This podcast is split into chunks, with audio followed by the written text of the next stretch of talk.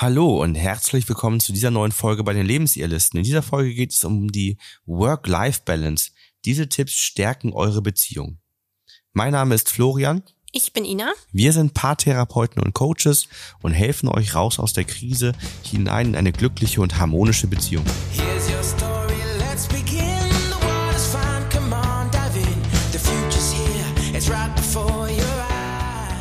Work-Life-Balance, also das soll ja heißen, ein gesundes Gleichgewicht zwischen Arbeit und Privatleben. Also weniger Balance, also eher eine Art Wechselwirkung zwischen den beiden Bereichen. Wie wir Work-Life-Balance für uns definieren und wie man eine gesunde Work-Life-Balance, wenn es die überhaupt gibt, entwickeln kann, möchten wir euch jetzt einmal in dieser Podcast-Folge näher bringen. Ja, eigentlich ist das, das Wort Work-Life-Balance an sich ähm, aus unserer Sicht nicht so passend, denn das würde ja bedeuten, dass man Arbeit und Leben voneinander trennt. Nur wenn ich auf der Arbeit bin, dann ist das, findet das trotzdem in meinem Leben statt. Und von daher passt dieser Begriff nicht so gut. Also es gibt eigentlich eher eine Life Balance.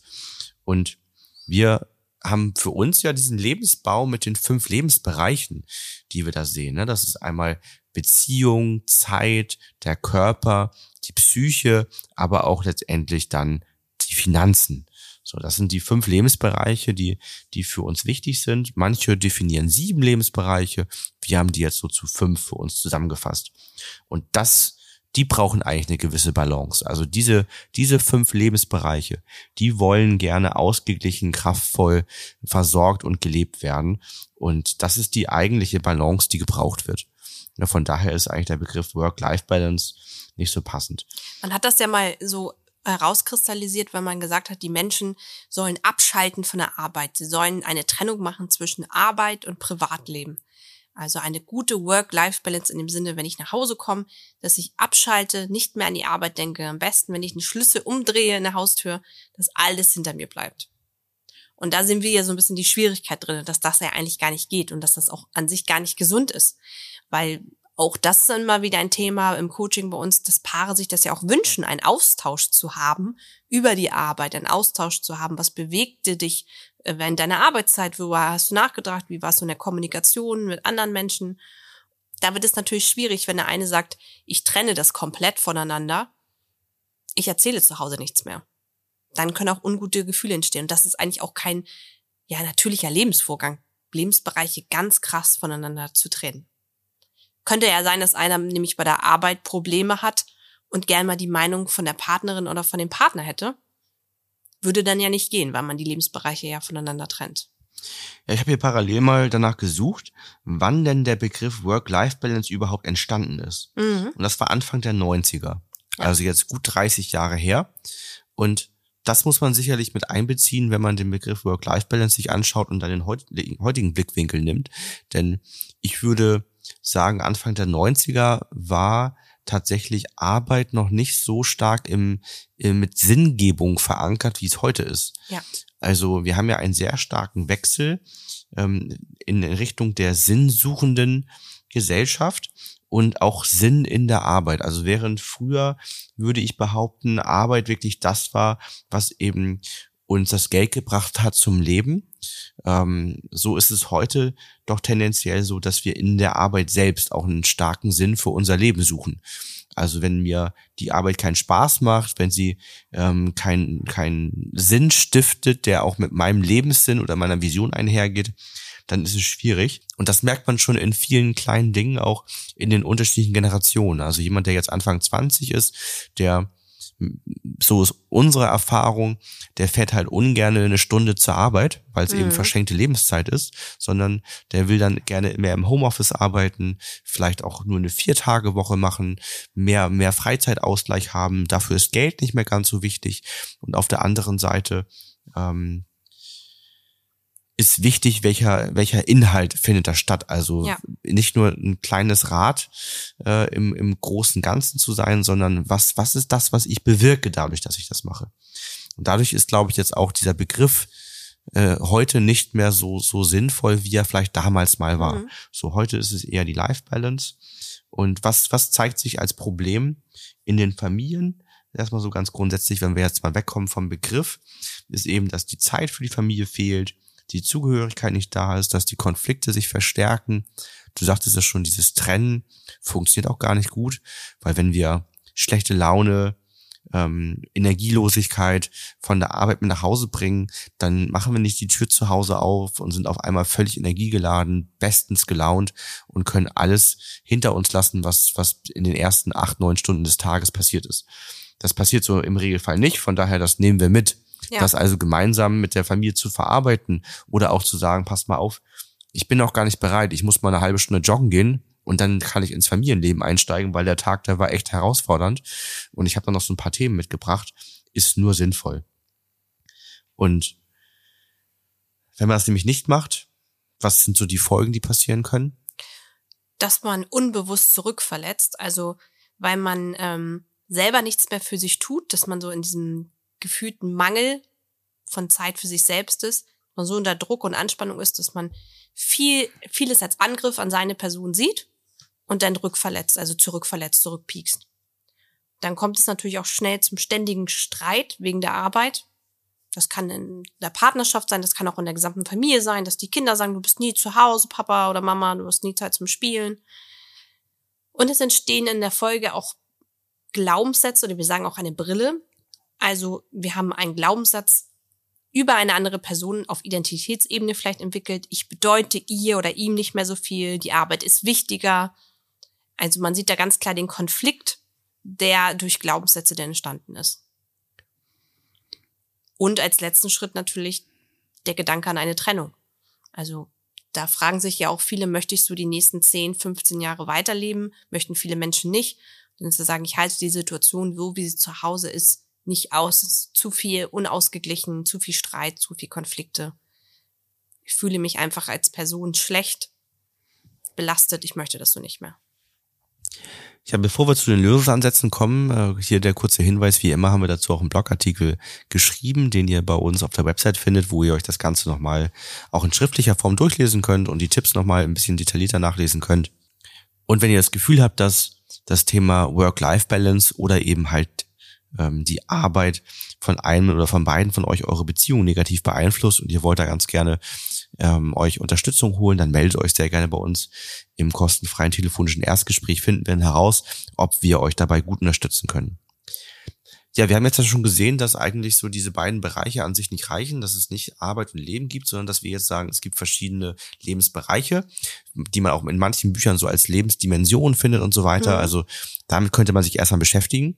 Und wir müssen eigentlich grundsätzlich schauen, dass wir eben dann Beziehung, Zeit oder Zeitmanagement, ähm, aber auch dann eben die Psyche, den Körper und auch die Finanzen in Einklang bringen, dass sich alle Lebensbereiche, diese fünf sind für uns, gut anfühlen. Und dafür gibt es natürlich dann verschiedene Möglichkeiten, wie man darauf achten kann. Man kann sich natürlich erstmal grundsätzlich mal auf die Lebensbereiche fokussieren und schauen, wie ist denn also der Iststand, wie gut fühle ich mich mhm. denn in Lebensbereichen aufgestellt. Mag ja sein, dass ich vielleicht dann irgendwie ähm, meine Beziehung so halbwegs läuft, meine Finanzen laufen richtig rund, weil ich im, im Job Vollgas gebe. Zeit für Freunde habe ich eigentlich gar keine und für mich selber sowieso nicht. Ähm, und körperlich merke ich auch, dass ich jedes Jahr sechs, sieben Kilo zunehme ähm, und immer mehr Rückenschmerzen habe. Das auch nicht so gut. Und das beeinflusst sich halt alles gegenseitig und ähm, steht alles in Wechselwirkung zueinander. Das heißt, man kann da mal so in jedem der fünf Lebensbereiche für sich so einen so einen Zufriedenheitsstand mal mal definieren und schauen, wo stehe ich da gerade, aber was wäre auch in jedem dieser Lebensbereiche mein Wunschzustand und wie kann ich das alles miteinander gut vereinen? Das erstmal so ganz grundsätzlich. Genau, und jetzt kommen wir mal ein bisschen konkreter zu den Lösungsansätzen. Der erste Lösungsansatz wäre Erholungsphasen. Im besten Fall zu zweit dann ja auch, wenn es um die Partnerschaft geht, um dieses Thema einplanen. So ganz bewusst einmal zu reflektieren, wie stelle ich mir Zeit zu zweit vor, wie regelmäßig möchte ich das haben und auch wenn es unromantisch ist, es zur Not dann als Termin wirklich in den Kalender einzutragen, damit ich erstmal eine Routine entwickeln kann, die mich immer wieder daran erinnert, es einzuhalten, mir diese Erholungsphase zuzugestehen und auch sie einfach durchzuführen. Man kann natürlich dann das erweitern, indem man Struktur in den Alltag bringt. Ne? Du hast zum Beispiel durch To-Do-Listen, den Kalender, ähm, pflegen und so weiter und dass man dann eine sinnvolle Tages- und Wochenplanung aufstellt und die man auch dann nicht so vielleicht aufstellt, wie es die meisten machen. Ich denke, die meisten würden da erstmal ihre ganzen Pflichten alle mhm. eintragen. Ne, welche Termine habe ich, Arbeitsgeschichten und so weiter und so weiter, Haushalt und was muss ich da alles machen. Wir erleben, dass regelmäßig sich das Leben um unsere ganzen Pflichten dreht und man das Gefühl hat, manche Menschen leben nur für den Haushalt und für die Arbeit sondern auch in diese Struktur ganz klar eben diese Erholungsphasen, Lebensmomente und Co. mit einzubringen, Erlebnisse, wann unternimmt man was und so weiter. Also wirklich zu schauen, wie gestaltet man da seine Zeit? Wie, wann treffen wir uns mit Freunden? Wie macht man was? Und natürlich auch Urlaube zu planen, kurze Trips und so weiter. Das, was einem halt Spaß macht. Ähm, also, dass man eben nicht nur seine Pflichten plant, sondern, weil das ist teilweise wirklich erforderlich, auch seine Lebensmomente, seine Erholungsphasen und seine schönen Momente noch, die man hat, ganz klar mit einplant. Denn ansonsten muss man sagen, ist das Leben von uns meistens gerade in den 30ern und auch später ähm, mit so vielen Pflichten belegt und man könnte so vieles immer tun und man hat schon so lange drinstehen, dass man den Keller noch aufräumen müsste, dass man nachher irgendwann vor lauter Pflichten vergisst zu leben. Ne? Genau. Deswegen auch der nächste Punkt passt da ja auch ganz gut, diese Festlegung von langfristigen Zielen als Paar. Also da immer sich zusammenzusetzen und sagen, was sind unsere langfristigen Ziele? Wie wollen wir leben? Wie wollen wir in nächster Zeit Urlaub machen? Ähm, was für kleine Zwischenziele haben wir sozusagen aufs Jahr verteilt? Wir haben das ja auch schon mal in einer anderen Podcast-Folge etwas genauer erläutert. Ähm, um die Silvesterzeit rum, meine ich, ist hier rausgekommen, ja, weil wir uns Silvester immer zusammensetzen und für uns äh, als einzelne Person, als Paar und als Familie immer Ziele planen, die langfristig auf ein Jahr sind. Und ähm, das gibt auch nochmal ein bestimmtes Gefühl von Zugehörigkeit und auch von Verbundenheit, weil ja beide an diesem Projekt arbeiten als Paar. Jeder weiß auch von den Zielen des anderen. Das heißt, man ist ja auch bemüht, dass jeder auch für sich seine Ziele durchsetzen kann, als Familie ja sowieso. Und man hat aber das Gefühl, es werden auch alle Lebensbereiche einfach ein bisschen in diesen langfristigen Zielen immer wieder berücksichtigt. Und das macht ein gutes Gefühl von Ausgeglichenheit. Ja, so ein Thema bei Work-Life-Balance oder wenn man sich so fünf Lebensbereiche näher anschaut, ist ja auch immer die Frage, ähm, wie viel Geld muss ich verdienen, die Frage des Lebensstandards. Und da haben wir jetzt ja gerade für uns in diesem Jahr nochmal so den Ansatz gefunden zu differenzieren zwischen Lebensstandard mhm. und Lebensqualität. Ja. Wo wir nochmal reflektiert haben und gesehen haben, dass ab einem gewissen Lebensstandard Steigerungen wenig bis keine Zufriedenheit mehr bringen. Mhm. Ne? Also es ist irgendwann egal, ob ich noch ein besseres Auto fahre oder noch einen besseren Urlaub mache oder noch ein besseres Stück Fleisch esse oder noch das Sofa noch mal 1000 Euro teurer ist. Ich sitze dann irgendwann nicht mehr geiler drauf oder ich sitze nicht auf dem Sofa und ähm, mache mir die ganze Zeit Gedanken darüber, wie viel gemütlicher das Sofa jetzt ist, weil es noch mal 1000 Euro teurer mhm. ist. Also das, das findet eben nicht statt. Und dann zu prüfen, was macht die Lebensqualität aus? Und die Lebensqualität, die definiert sich aus unserer Sicht eben aus dem Leben dieser fünf Lebensbereiche mit den entsprechenden Lebensmomenten, in denen wir uns lebendig fühlen. Das kann auch bedeuten, Lebensqualität eben zum Beispiel, dass, dass ich eben körperlich fit und gesund bin und wenig mhm. bis keine Schmerzen habe, damit ich eben Dinge gestalten kann. Das macht Lebensqualität eben auch aus. Das ist aber nicht im Lebensstandard verankert, sondern in der Lebensqualität. Und die Lebensqualität zu erhöhen bedeutet, ich muss an allen fünf Lebensbereichen etwas tun. Im Zweifelsfall auch mal vielleicht sagen, ich arbeite weniger, verzichte auf Geld, aber habe insgesamt dadurch eine höhere Lebensqualität, auch wenn der Lebensstandard vielleicht runtergeht. Ja. Genau, du hast schon gesagt, Routinen für die Beziehung entwickeln, die wohltuend sind. Was dann natürlich mit reingeht zu dem Thema Beziehung, ist nicht nur die Beziehung zwischen Mann und Frau oder zwischen einem Paar grundsätzlich, kann ja auch zwischen Mann und Mann und Frau und Frau sein, mhm. wollen jetzt ne, alle alle Dinge mit einbeziehen. Ähm, das ist also quasi völlig egal ähm, aber auch so die zwischen Freunden, ne? also soziale Kontakte zur Familie, zu Freunden, ähm, Arbeitskollegen, wo auch immer hin, zu, zu Vereinsmitgliedern, zu wem auch immer man gerne soziale Kontakte pflegen möchte, dass die eben auch im Thema Beziehung mit drin sind. Es gibt natürlich auch so kleinere Hilfsmittel, die vielleicht im Alltag helfen, wenn man merkt, das sind so Störfaktoren, zum Beispiel Zeiten vereinbaren, in denen das Handy im Flugmodus ist, Ähm, man kann Arbeit und Privatleben räumlich trennen, wenn das ein Problem ist. Wenn man im Homeoffice ist und merkt, das tut mir gar nicht gut, ich kann nicht mehr abschalten. Mhm. Das ging früher viel besser dann stellt das wieder her oder findet klare Regeln ähm, und sagt, wenn, keine Ahnung, wenn man ein Notebook hat und der Akku hält acht Stunden, dann äh, ist das perfekt, weil dann kannst du das Ding morgens aufklappen und sagst, wenn das Notebook ausgeht, ist der Arbeitstag zu Ende und dann kannst du geladen werden. Oder wie auch immer. Ne? Also findet da dann entsprechende Möglichkeiten und Lösungen, Hilfsmittel, wie er dann auch diese, diese Kleinigkeiten ausräumt. Und natürlich das große Thema Kommunikation. Genau, die Kommunikation in der Beziehung zu verbessern, also wegzugehen von Vorwürfen, von ja, Konfrontation, sondern hinzugehen zum Bedürfnisse äußern. Also was ist das Bedürfnis, was ich habe? Ganz ehrlich und offen das hervorbringen zu können. Weil ich glaube, darum geht es auch wegzukommen von dieser Erwartungshaltung, der andere weiß ja, was ich haben möchte oder der andere sieht doch, dass es mir nicht gut geht.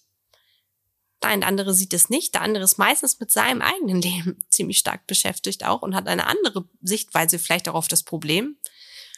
Und das ist immer wichtig in der Beziehung, dass jeder klar und deutlich sagt, was er sich von dem anderen wünscht und was das Bedürfnis ist. Deswegen ist das Wir-Gefühl an der Stelle halt eben ganz wichtig. Wenn es um die fünf Lebensbereiche geht, dann würde ich sagen, macht sich jeder einzelnen Gedanken über den Ist- und den Wunschzustand. Mhm. Und dann schaut man aber ab dem Moment gemeinsam drauf und schaut, wo stehe ich, wo steht die der andere und dann sagt man, was können wir gemeinsam tun, lernen, verändern, damit das für uns beide passt.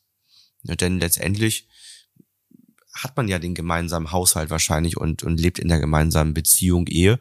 Und dann ist es schon so, dass, dass nicht jeder einfach alleine für seine fünf Lebensbereiche sorgen kann, sondern dass man eben zu zweiter viel, viel mehr bewirken kann, ähm, wenn man da an einem Strang zieht und sich gut austauscht. Aber ich glaube, was noch wichtig ist, zu sagen, dass jeder für sein Glück aber selber verantwortlich ist. Also es ist die Aufgabe von jedem selbst, für, sein, für seine ausgeglichen, kraftvolle Art zu sorgen. Aber natürlich im Zusammenspiel mit dem anderen, ne?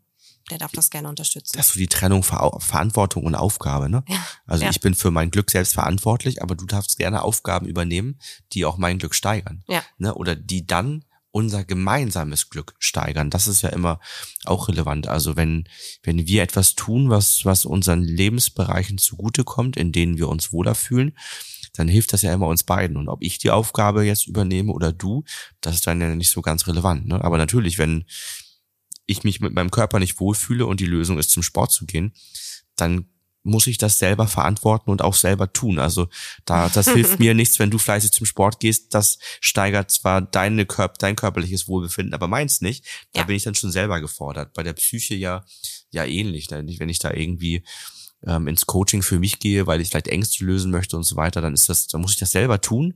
Ähm, aber es kommt dir natürlich zugute, wenn ich befreit bin, leicht, mit mehr Leichtigkeit durchs Leben gehe und so weiter.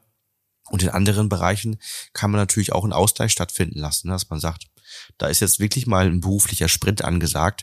Ähm, was können wir gemeinsam tun, damit uns unsere Familie und Beziehung nicht so belastet? Welchen Ausgleich kann, könntest du schaffen?